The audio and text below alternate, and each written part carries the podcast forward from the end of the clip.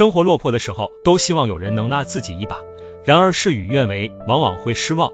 兜兜转转，还是只能自己扛，甚至没有倾诉的对象。小时候跌倒了，要看看周围有没有人，有人就哭，没有就自己爬起来。长大后跌倒了，也要看看周围有没有人，有人就爬起来，没人就可以哭。我们这辈子难不难受，只能自己走；苦不苦，只能自己去感悟。人生的本质就是一个人活着，不要高估在别人心里的存在，也不要对别人心存期待。学会一个人去承受心酸和无奈。我们总想着找到能为自己分担无助和悲伤的人，可是需要依靠的时候，只能自己一个人熬过去。我们那些刻骨铭心的身不由己，在别人眼里不值一提。也许成年人的孤独，就是只能悲喜自度，各有各的心路历程，他人难悟。低谷期的路，自己陪着自己走，冷暖自知，没有感同身受，跟自己和解，原谅耿耿于怀的你。也许一个人独处，才会看清生活的本来面目。加油吧，拥抱孤独。